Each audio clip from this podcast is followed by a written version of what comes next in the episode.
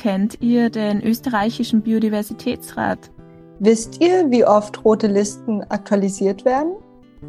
Welche politischen Maßnahmen werden in Österreich gesetzt, um der Biodiversitätskrise entgegenzuwirken? Ja, hallo und herzlich willkommen zu einer neuen Folge von Hör mal, wer die Welt verändert. Ich bin die Laura und neben mir sitzt die Maria. Hallo. Und wir beschäftigen uns heute zum zweiten Mal mit dem Thema Biodiversitätskrise. In unserem ersten Teil zur Biodiversitätskrise haben wir uns schon über die Bedeutung der Biodiversität für uns Menschen und die Abnahme beziehungsweise den Verlust von Arten und Ökosystemen unterhalten. Ja, und heute in unserem zweiten Teil tauchen wir etwas tiefer in die Thematik der Biodiversitätskrise ein. Wir unterhalten uns heute mit Franz Essel unter anderem über die roten Listen und betroffene Arten der Biodiversitätskrise und außerdem über verschiedene politische Maßnahmen, wie zum Beispiel den Biodiversitätsrat und die Biodiversitätsstrategien oder die Allianz für Biodiversität. Wir haben uns in diesem Teil die Frage gestellt, wie effizient solche politischen Programme und Ziele sein können und wie die Umsetzung abläuft. Ja, und wir wünschen euch ganz viel Spaß beim Zuhören. Wir sind ja jetzt auf die Biodiversitätskrise und Klimakrise eingegangen. Es sind aber ja auch sehr viele Ökosysteme dadurch betroffen und Tiergruppen beziehungsweise Arten. Und wir alle haben ja auch schon mal was von der roten Liste gehört. Kannst du uns vielleicht noch etwas näher erläutern, was genau die roten Listen sind, welche Arten und Ökosysteme betroffen sind, also am schwersten betroffen sind und wer überhaupt die roten Listen erstellt. Rote Listen sind eines der wichtigsten Instrumente im Naturschutz, also um einen Überblick zu erstellen, welche Arten und wie viele Arten sind jetzt, sage ich mal, auch und wie stark vom Aussterben bedroht oder auch nicht. Am wichtigsten sind wohl die globalen roten Listen, die werden von der IOCN, also von der Weltnaturschutzorganisation der UNO, koordiniert, aber erstellt immer von Experten zu den jeweiligen Gruppen und die geben einen Überblick über den globalen, also über den weltweiten Zustand der Arten.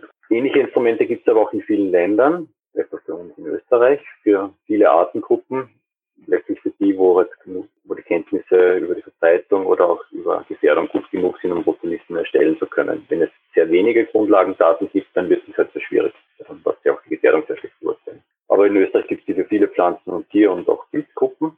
Und daher wissen wir auch in Österreich, etwa jede dritte Art, die beurteilt wird, ist auch tatsächlich in irgendeiner Weise als gefährdet eingestuft in Österreich. Das heißt nicht, dass sie weltweit gefährdet sein muss. Neben den Arten roten Listen, die auch schon länger existieren, gibt es seit einigen Jahrzehnten zusehends auch rote Listen von Ökosystemen. Also da ist der Versuch, die Motivation dahinter, dass man sagt, ja, man möchte eigentlich nicht nur den Zustand von Arten wissen, sondern auch von ganzen Lebensgemeinschaften, etwa von verschiedenen Wald- und Wiesentypen. Und daher gibt es diese sogenannten roten Listen von Biotoptypen oder Ökosystemen und eben auch für Österreich. Und die zeigen halt sozusagen integrierteres Bild, wie geht also beispielsweise zur Gefährdungssituation von diesen Ökosystemen. Das ist natürlich auch sehr wichtig, weil ähm, komplementär zum Artenansatz es auch diesen stärker integrativen Ansatz braucht, um zu wissen, wie es ganzen Lebensgemeinschaften geht. Total spannend und ich habe mir letztens dann auch ein paar rote Listen angeschaut und da ist mir aufgefallen, dass die roten Listen vom Umweltbundesamt, zum Beispiel die rote Liste für die Amphibien, seit 2007 nicht aktualisiert wurde. Wir befinden uns ja derzeit in 2021. Das sind jetzt 14 Jahre und da hat sich ja sicher einiges getan. Warum genau werden die denn so selten aktualisiert? Ja, was du ansprichst, rote Listen brauchen eine gewisse Aktualität. Und das ist nicht gerade in einer Zeit, wo sich das teilweise recht rasch ändern kann.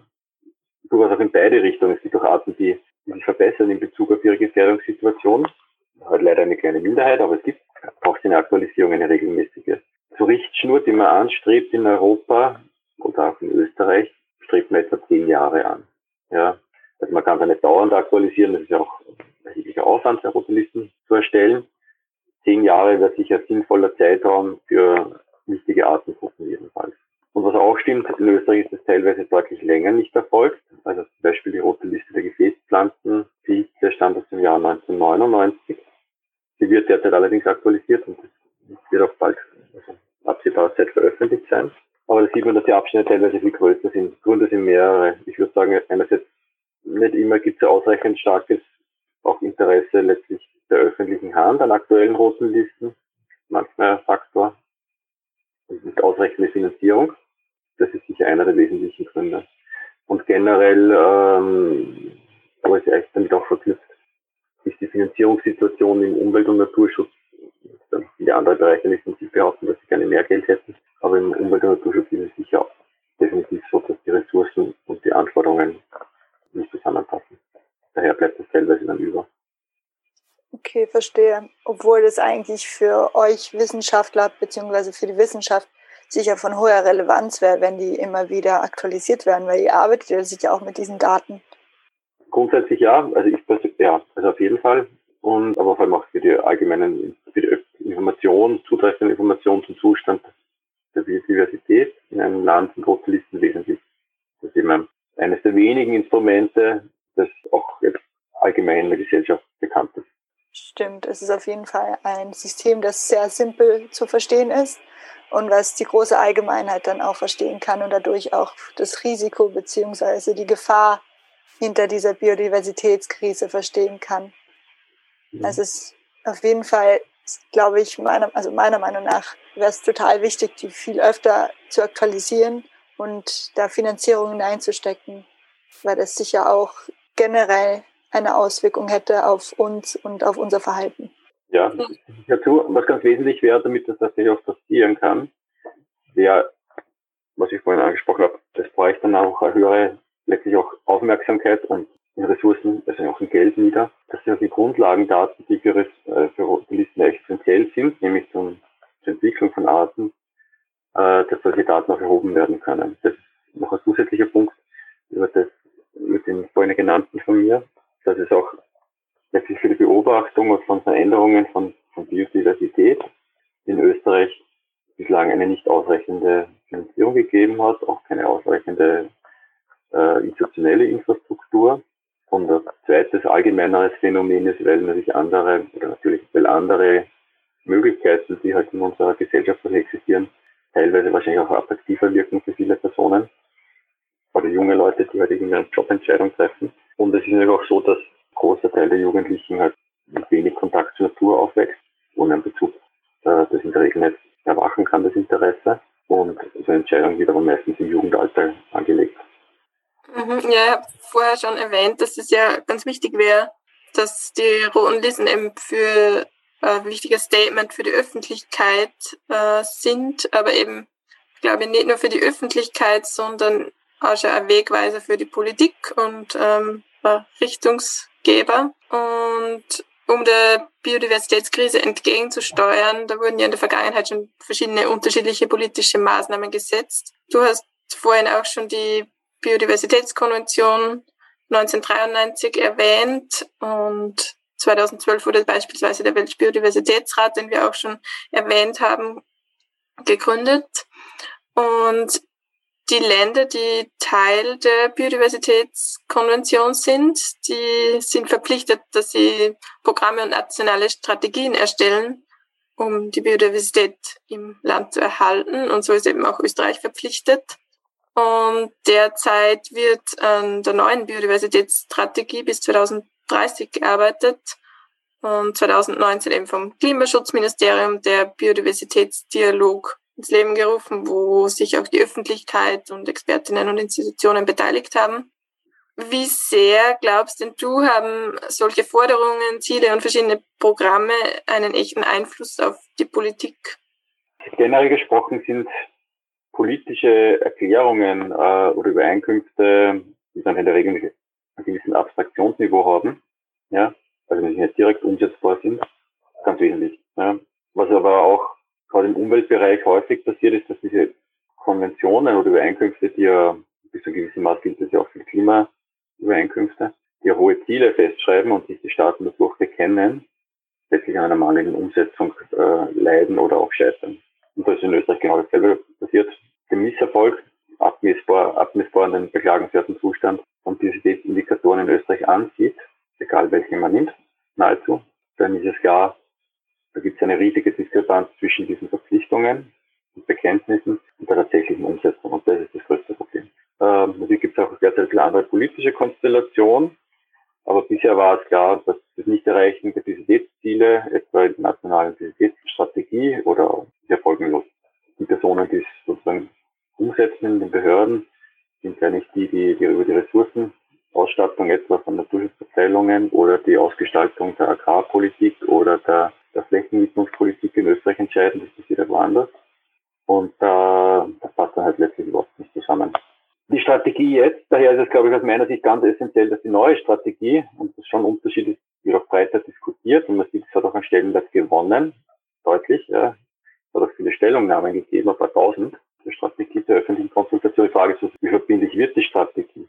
Es ist nicht wichtig, dass es inhaltlich gut ist, aber auf jeden Fall aus meiner Sicht deutlich wichtiger ist noch, dass sie auch umgesetzt wird. Denn das heißt, es braucht klare Ziele, es braucht klare Messziele, man muss das auch justieren, evaluieren zwischenzeitlich ja, und letztlich dann auch nachjustieren können.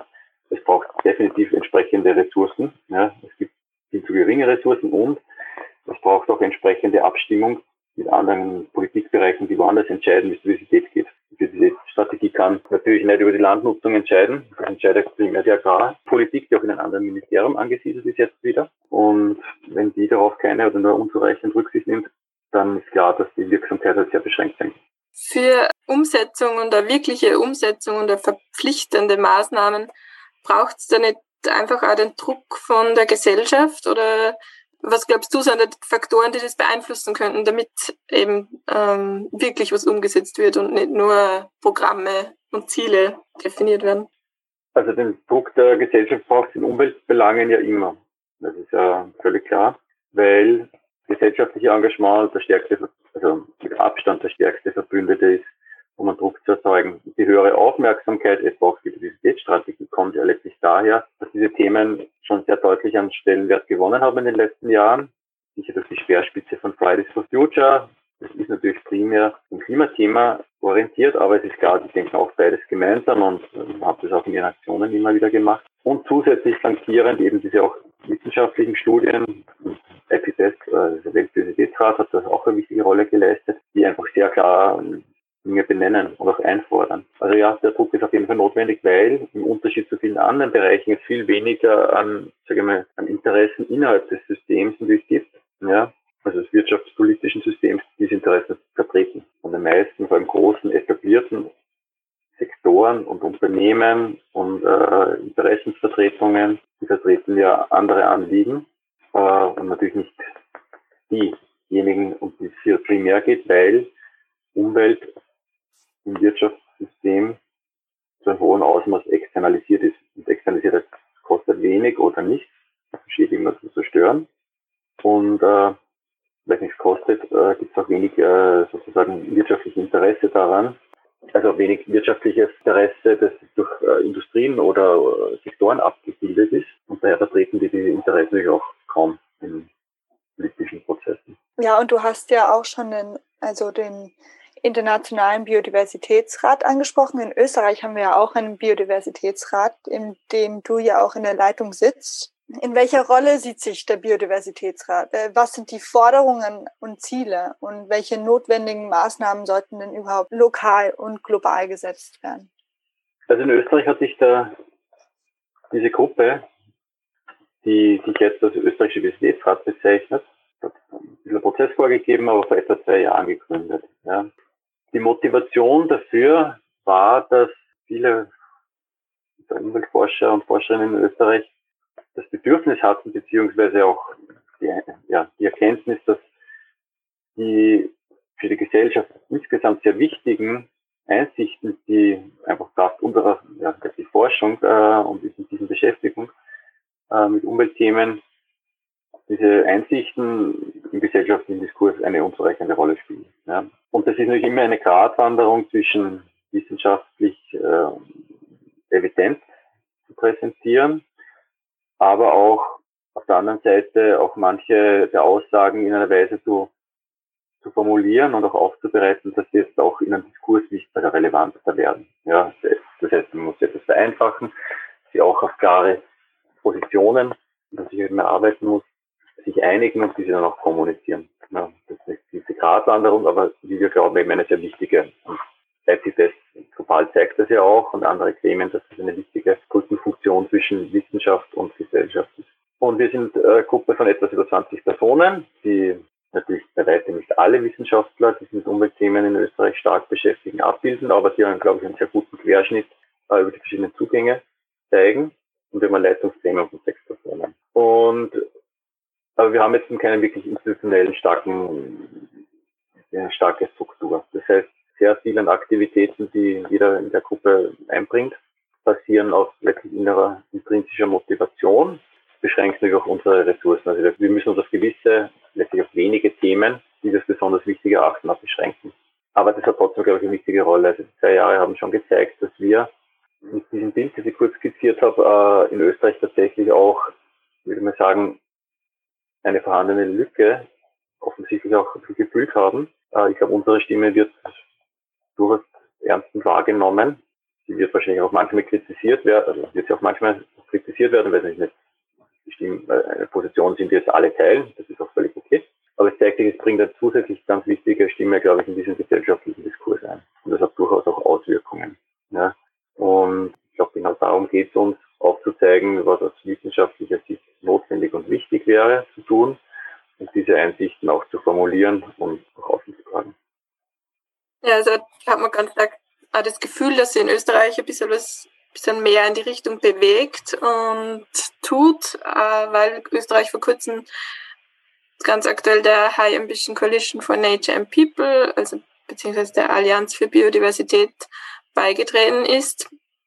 Äh, und das Ziel der Allianz ist ja, dass bis 2030 30 Prozent der Land- und Meeresfläche unter Schutz gestellt werden sollen und dabei die Rechte der indigenen Bevölkerung auch zu respektieren. Wie unterscheidet sich denn diese Allianz der Biodiversität zur Biodiversitätskonvention, von der wir vorher schon gesprochen haben?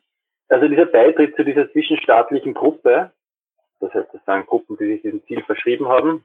Österreich ist tatsächlich sehr erfreulich. Es war auch, um auf das Punkt vorher zurückzukommen, es gab einen offenen Brief eben von uns, dem österreichischen Biodiversitätsrat, gemeinsam mit äh, Kollegen aus der Umwelt, äh, aus der Klimaforschung und aus, dem, aus der NGO-Szene, die tatsächlich die Regierung dazu aufgefordert haben zu diesem Schritt und ähm, Ministerin Geressler ist diesem Schritt, den sie offensichtlich auch schon vorher in Erwägung gezogen hat, auch ähm, schnell nachgekommen. Und das ist tatsächlich eines der nicht allzu häufigen Erlebnisse, wo eine wichtige Forderung auch von der Politik schnell aufgenommen und umgesetzt wird.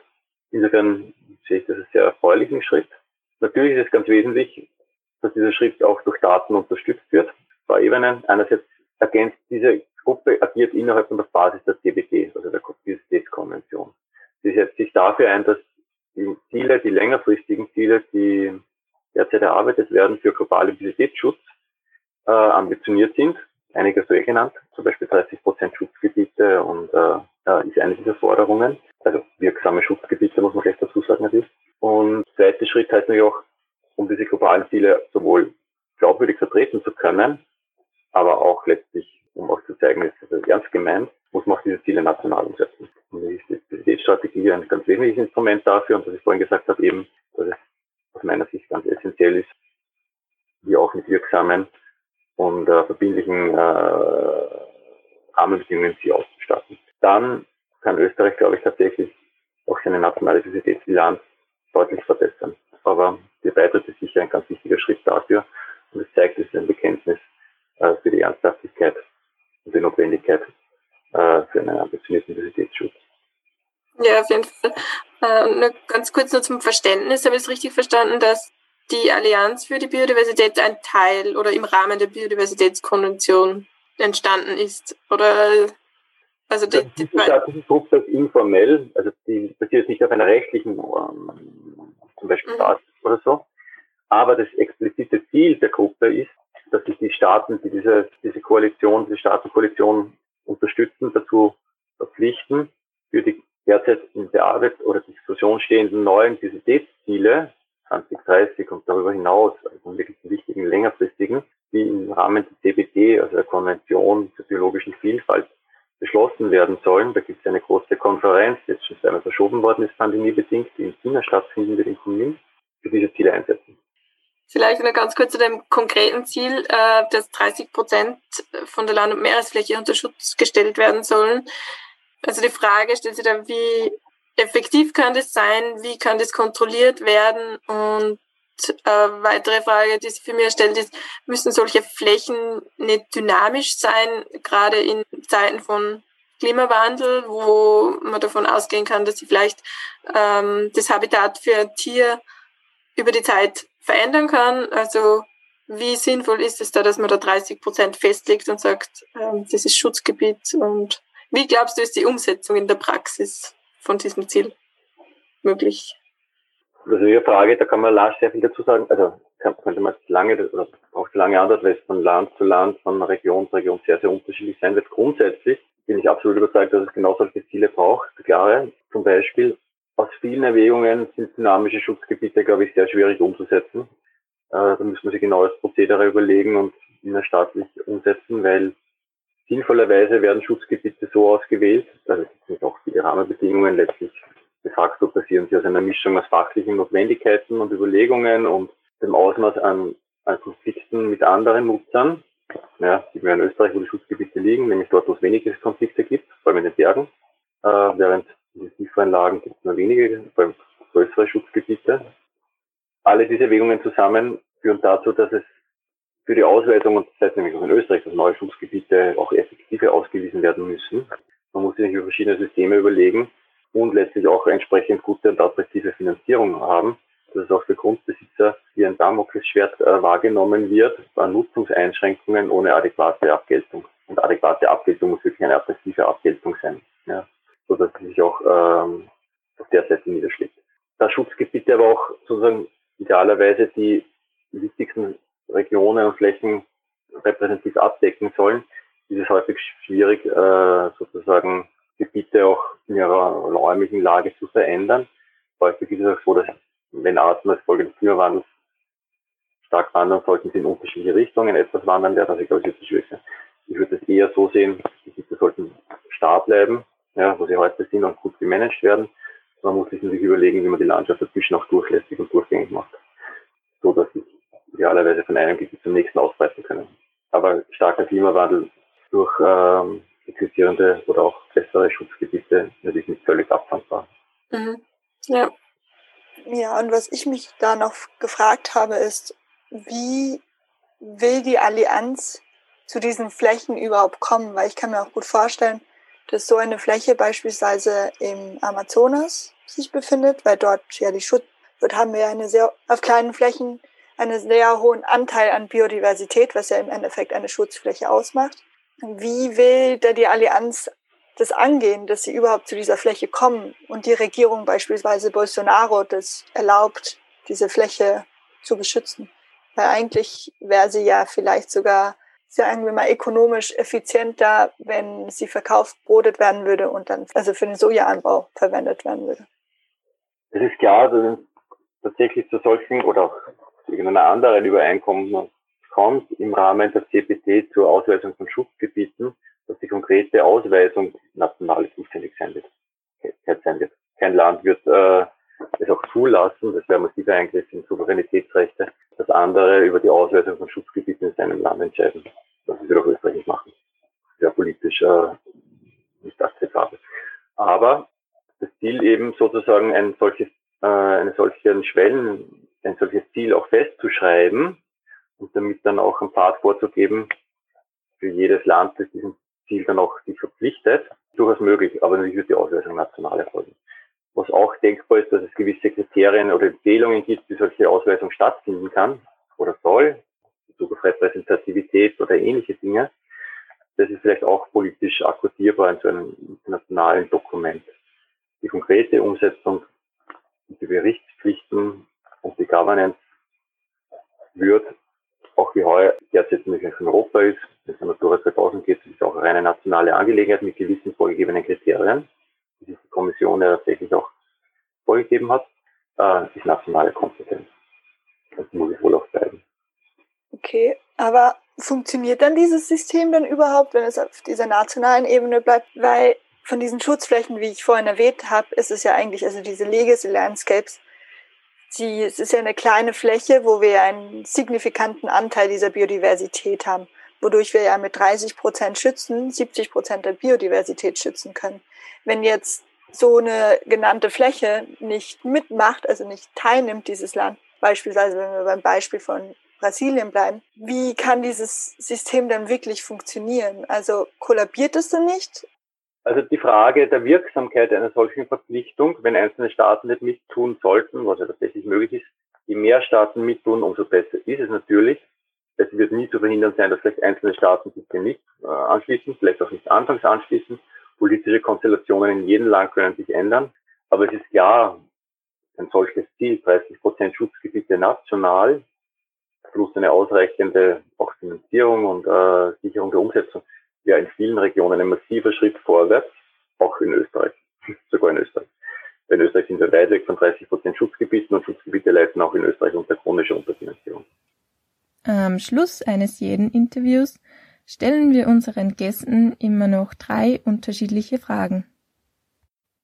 Nachhaltigkeit bedeutet für mich, einen Beitrag zu leisten, dass auch in 30 oder in 50 Jahren diese Frage noch von jemandem so beantwortet werden kann, dass es Sinn ergibt, sprich, dass die Erde nicht schon äh, stark übernutzt oder ausgenutzt worden ist. Wenn ich die Welt verändern könnte, dann würde ich? Ich glaube tatsächlich dafür sorgen, dass ähm, Umwelt und letztlich auch eine gesellschaftliche Gerechtigkeitsfragen an ganz anderen Stellen, an angemessen, das heißt einen sehr hohen Stellenwert äh, in Entscheidungen bekommen. Meine Message an die HörerInnen ist? Natürlich sind so Analysen zu Umweltthemen tendenziell eher ernüchternd, weil natürlich die Situation sich in einem Licht darstellt, dass man jetzt nicht ganz unberuhigt, äh, nicht beruhigt sein kann. Aber ich würde das nicht als Anlass zur Verzweiflung nehmen, das ist ausschließlich, sondern eher als Anlass zur Aktivität, weil natürlich nur gemeinsam mit vielen Stimmen äh, hier tatsächlich Änderungen nach sich bringen können. Und das hat die letzten Jahre gezeigt, solche Stimmen können wirklich sehr gewichtig werden. Und manchmal sind auch Änderungen erreichbar innerhalb kurzer Zeit, die man wahrscheinlich sich gar nicht hätte ausmalen können im Vorfeld. Ja, danke. Ich glaube, das ist ein wundervolles Schlusswort. Und vielen lieben Dank, dass du heute mit dabei warst und dir die Zeit genommen hast für dieses super spannende Interview. Also mir hat es auf jeden Fall sehr, sehr gut gefallen. Ähm, ja, wir freuen uns sehr. Vielen Dank für deine spannenden Antworten. Ja, wir haben uns sehr gefreut, mit Franz Essel so intensiv über das Biodiversitätsthema zu sprechen. Ja, vielen Dank. Und wir wissen, dass es manchmal sehr frustrierend sein kann, zu hören, wie wenig radikal politische Maßnahmen und Programme sind. Daher haben wir euch noch einige Links in die Beschreibung gepostet, wo ihr auch noch Tipps und Anregungen findet, um als einzelne Person etwas zu bewirken.